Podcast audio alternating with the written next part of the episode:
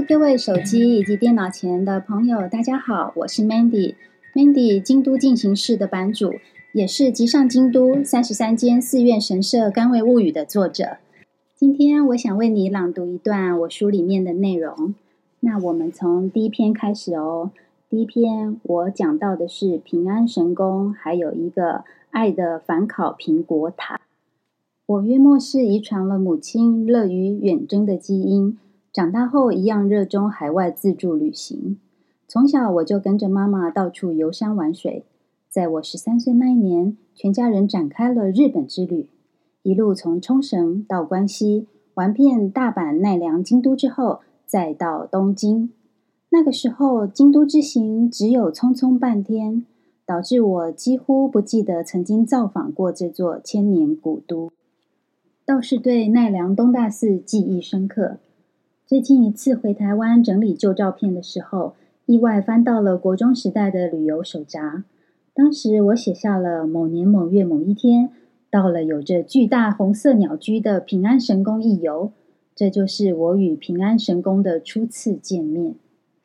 哎，讲到这里呢，我先打个岔，就是补充说明一下，这个书里面没有的哦。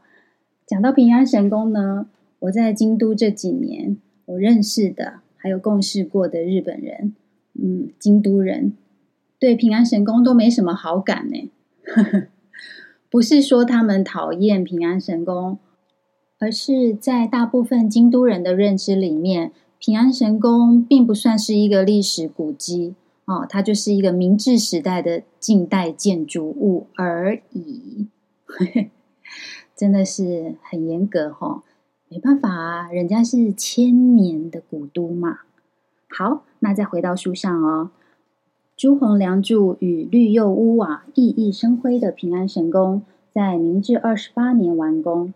这是一座属于民众的神宫，因为当时京都居民有感于天皇东京迁都之后，京都失去了千年帝都的正经地位，那他们担心繁华不再。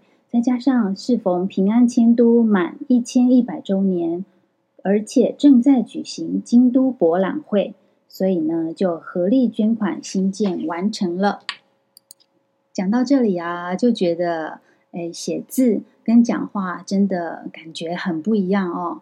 像“熠熠生辉”这个成语，用写的，好，那在书上读起来，嗯，感觉很漂亮啊，哎，文笔很好嘛。呵 呵但是哪有人这样讲话？哦，这样读起来怪怪的呢。好啦，那今天就为你朗读到这边，希望你会喜欢。我们下次再见喽。